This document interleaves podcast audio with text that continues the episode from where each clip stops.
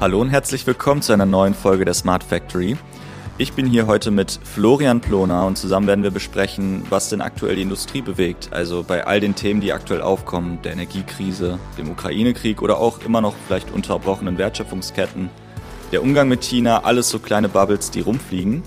Und dem möchte ich jetzt auf den Grunde gehen. Florian hat mehr als 20 Jahre Beratungserfahrung und seinen Fokus auf das produzierende Gewerbe und er ist unser Industrial Lead bei Deloitte. Das heißt, wenn es um Industrie geht, dann sind wir bei Florian genau richtig. Herzlich willkommen, Florian. Danke, Jensen. Ich freue mich dabei zu sein. In der letzten Folge, da haben wir genau vor einem Jahr über Transformation als New Norme gesprochen. Also unter anderem fragmentierte Lieferketten oder auch aufstrebende Ökosystemgedanken für neue Geschäftsmodelle. Meine Frage wäre eingangs nun, was hat sich seitdem eigentlich getan? Sehr viel.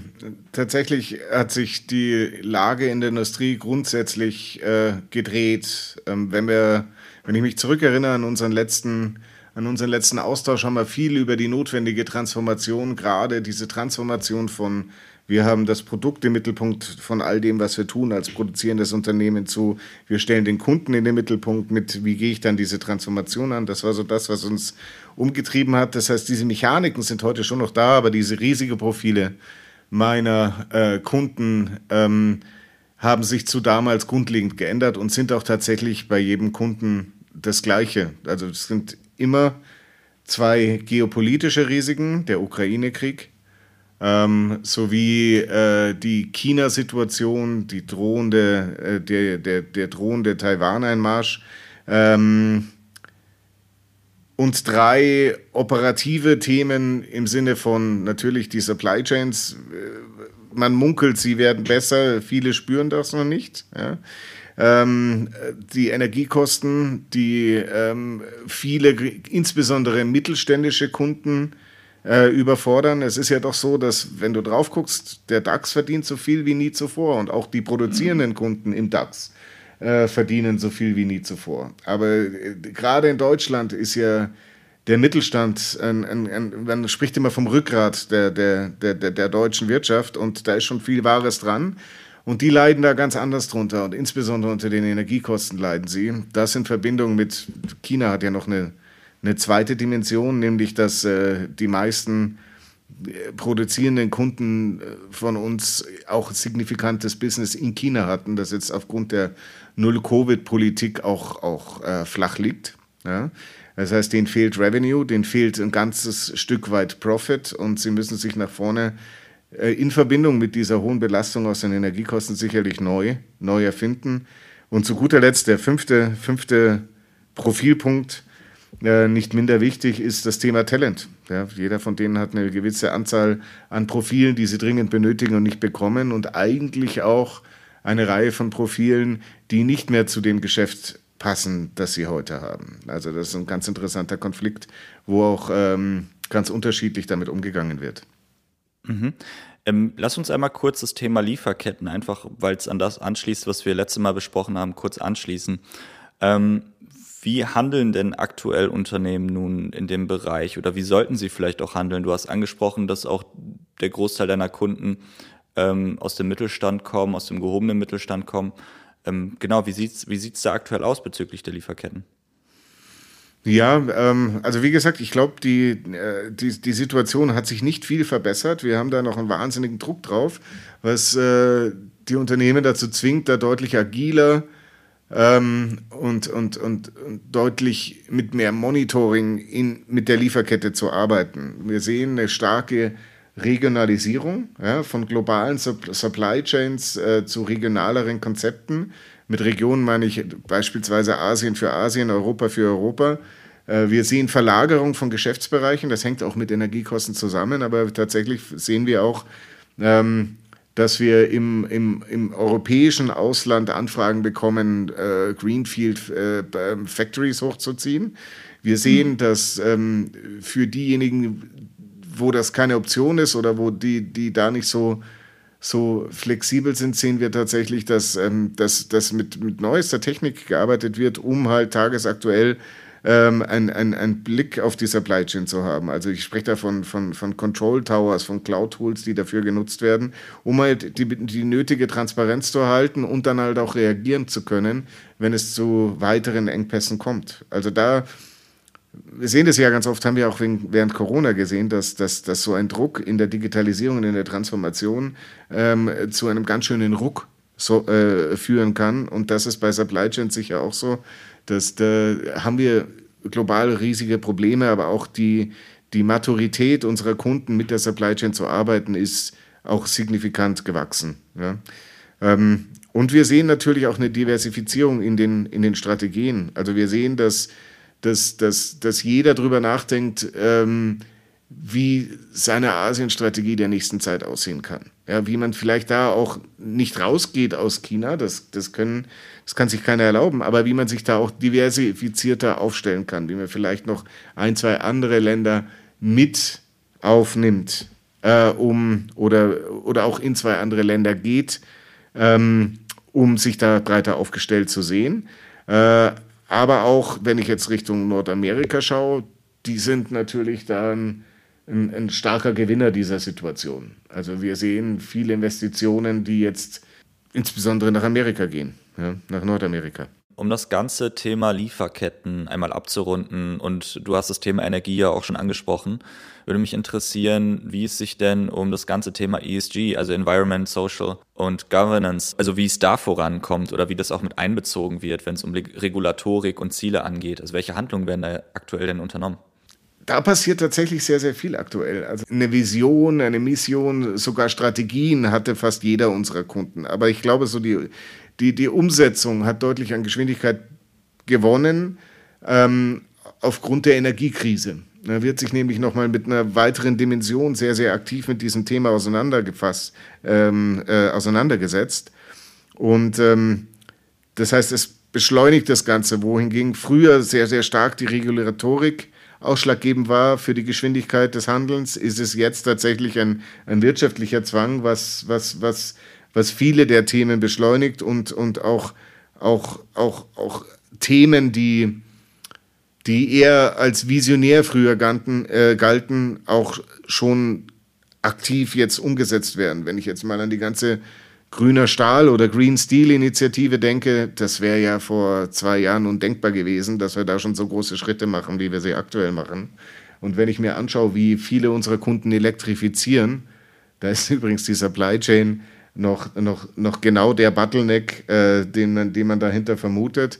Aber wenn ich mir anschaue, wie hier nicht so energieintensive Produktionen bereits elektrifiziert werden, ähm, solche Schritte wären vor zwei Jahren eigentlich undenkbar gewesen.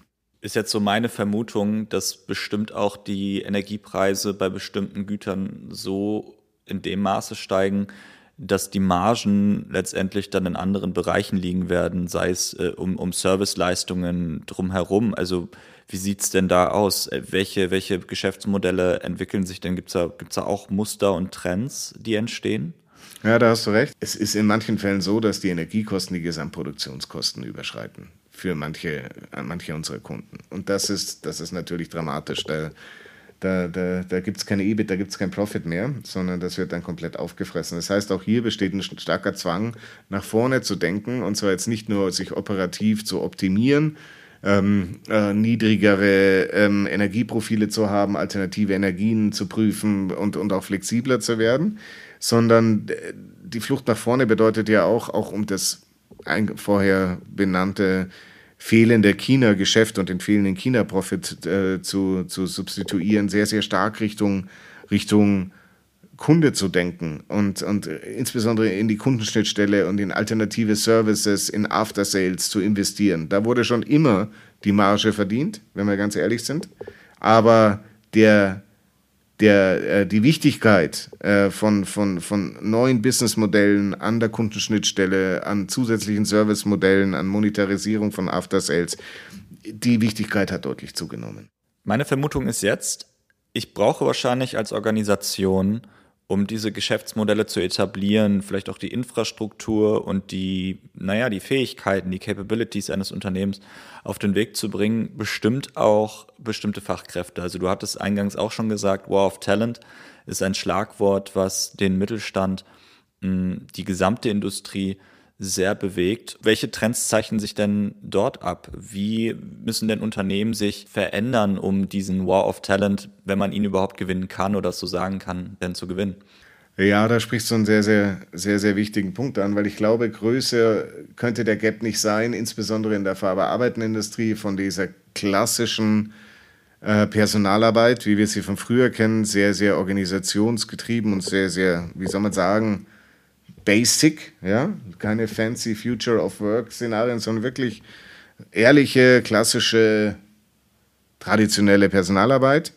Ähm, die muss sich jetzt schon sehr, sehr stark modernisieren. Moderne Personalarbeit braucht neue Ansätze, die braucht, also wenn man, wenn man anschaut, Personalmangel, der komplette Generationswechsel, der Trend zur Nachhaltigkeit, die digitalen und agilen Transformationen in dem Unternehmen, die Unternehmen selber entwickeln sich weiter, die Organisationsstrukturen entwickeln sich weiter, stellen natürlich ganz neue Anforderungen an Architektur, an die Art der Personalführung und äh, insbesondere an die Kultur von den produzierenden Unternehmen.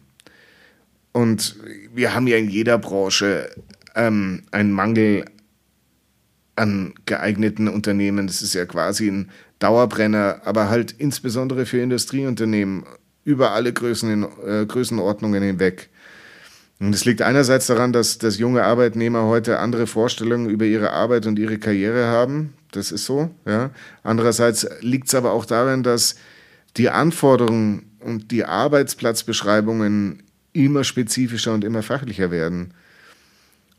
Und dem können und wollen immer weniger Bewerber entsprechen. Zudem wird mit der Verrentung der geburtenstarken Jahrgänge über die nächsten Jahre ein riesiges neues Potenzial aus dem Personalmarkt genommen.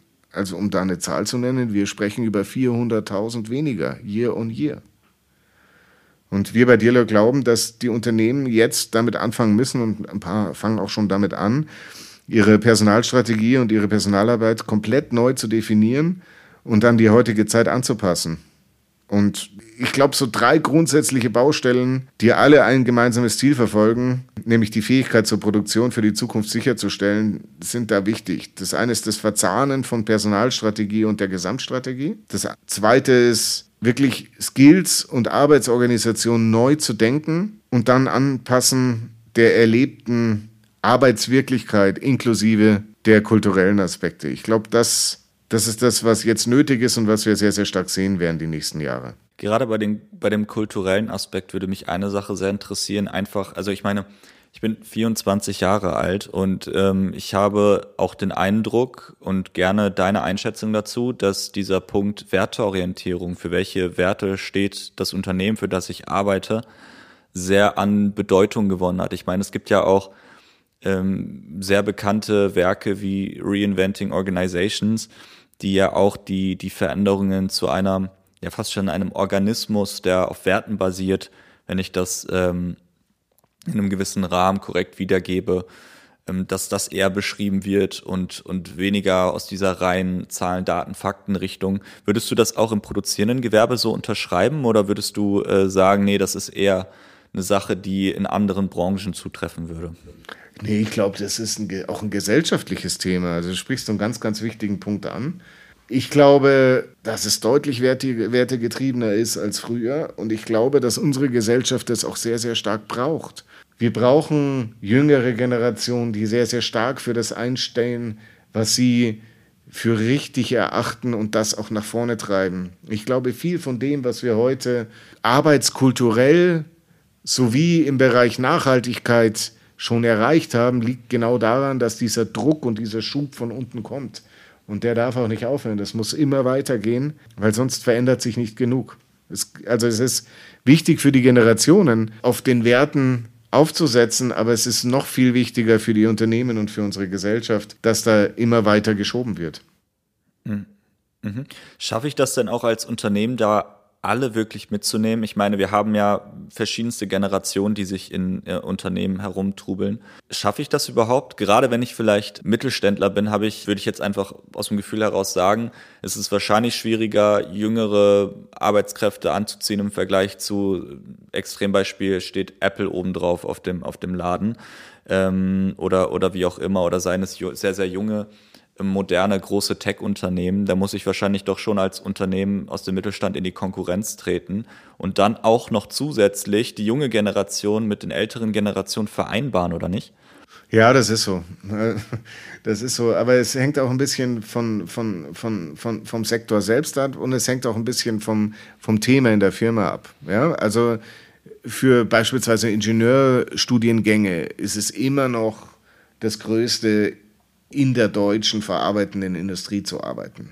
Das, äh, das hat schon noch einen sehr, sehr starken äh, Stellenwert. Schwierig wird es dann, wenn es darum geht, mit Daten umzugehen. Schwierig wird es dann, wenn es darum geht, IT zu machen. Wenn schwierig wird es, wenn es um, um Innovationen geht. Das sind natürlich die großen Tech-Player äh, sehr dominant am Markt. Aber auf der anderen Seite hat man jetzt auch gesehen, dass da der Bedarf auch nicht grenzenlos ist. Wenn ich mir angucke, wie viele Leute da jetzt insbesondere in dem Sektor entlassen wurden in dem letzten Monat alleine, dann hat man mit den Werten der Stabilität und dem Drive im verarbeitenden Gewerbe sicherlich auch einen Wert, an dem man sich orientieren kann. Okay, Florian, jetzt haben wir echt sehr viele Trends und Themen gestriffen. Ich würde sogar behaupten, man könnte über jedes einzelne Thema einen dreistündigen Podcast drehen. Aber bevor wir das machen, wo kann ich weitere Informationen finden? Haben wir irgendwo äh, Sachen im Detail ausgearbeitet, wo ich nochmal in, in einzelne Aspekte hineinspringen kann?